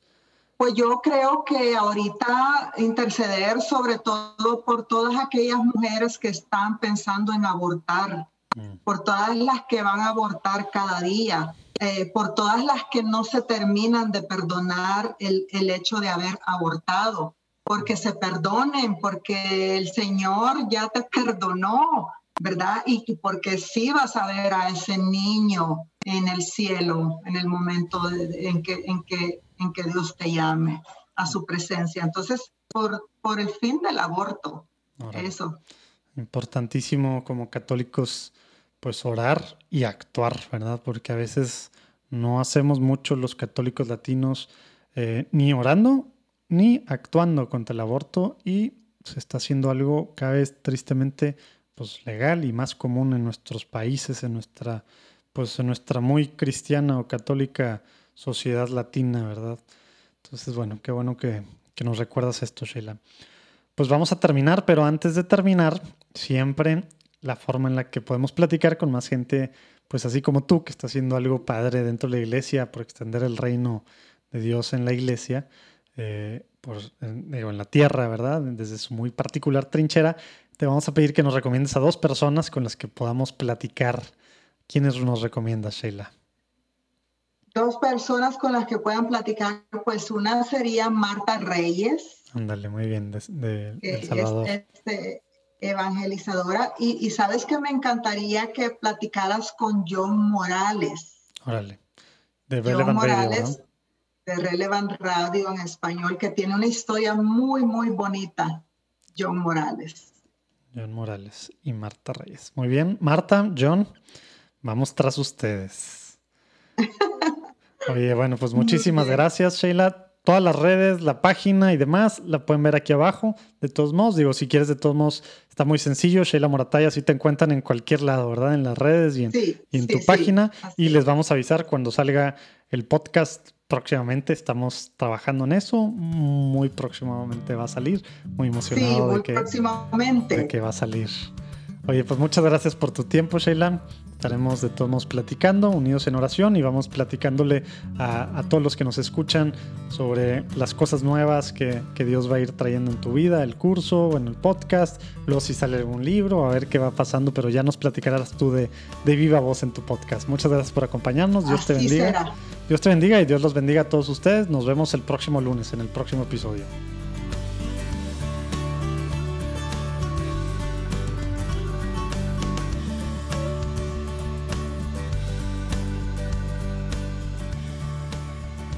Les dije, ¿verdad?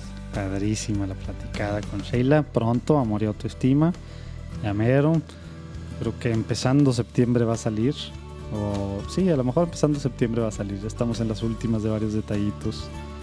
Esperemos que si te gusta mucho esto, pues ahí que compartas o que le pongas las cinco estrellitas en Apple Podcast o donde quiera que escuches. Y pues en WhatsApp, Facebook, pasarle a gente, ¿no? Ahí hay gente que se puede sentir muy identificada con, pues, con la vida de Sheila y que le puede servir mucho. O a lo mejor otros pues no identificados plenamente, pero pueden sacar muchas buenas cosas. Dios los bendiga. Nos vemos el próximo lunes.